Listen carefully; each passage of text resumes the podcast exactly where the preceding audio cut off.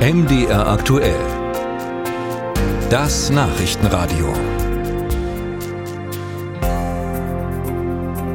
Ist jedes Mal ein mediales Großereignis in Russland, wenn sich der Präsident einmal im Jahr im Fernsehen den äh, Fragen der Bürger stellt, falls er sich denn stellt. Der direkte Draht heißt die Sendung. Letztes Jahr fiel sie aus, wegen des Kriegs in der Ukraine. Heute fand sie wieder statt. Hauptthema die Ukraine. Russlands Präsident Putin gab sich ausgesprochen optimistisch und Jürgen Buch hat zugehört. Russland ist auf Erfolgskurs. Das ist die Botschaft, die nach vier Stunden, vier Minuten und etwa 70 Fragen an den russischen Präsidenten Wladimir Putin und seinen Antworten hängen bleiben soll. Millionen haben die Bürgerfragestunde der direkte Draht verfolgt, die in diesem Jahr gemeinsam mit der jährlichen internationalen Pressekonferenz stattfand. Gleich am Anfang zählte Putin auf, was seiner Einschätzung nach zeigt, dass Russland auf dem richtigen Weg ist. Wir erwarten bis zum Jahresende dreieinhalb Prozent Wirtschaftswachstum. Das ist ein guter Indikator. Das heißt, wir haben den Rückgang vom vergangenen Jahr ausgeglichen und einen wichtigen Schritt nach vorne getan.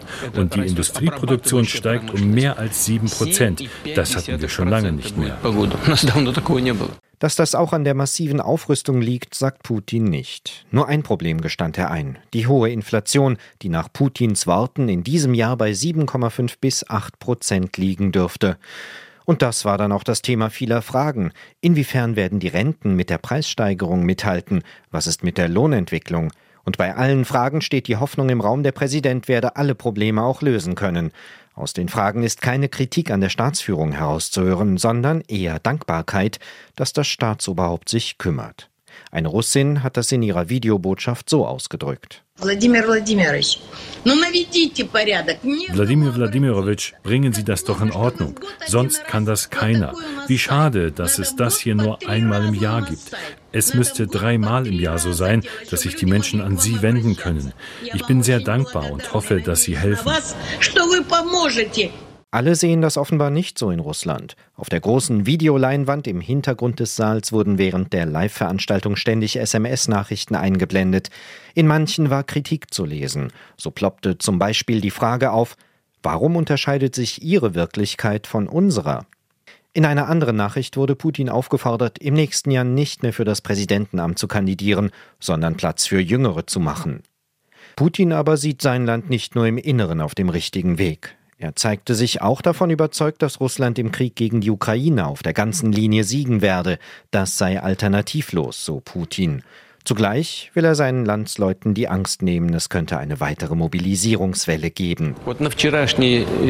Gestern Abend wurde mir gemeldet, dass es schon 486.000 Freiwillige gibt und der Strom unserer Männer, die bereit sind, die Interessen des Vaterlandes mit der Waffe in der Hand zu schützen, reißt nicht ab. 1500 sind es täglich im ganzen Land. Wozu also eine Mobilisierung? Es besteht derzeit keine Notwendigkeit dafür.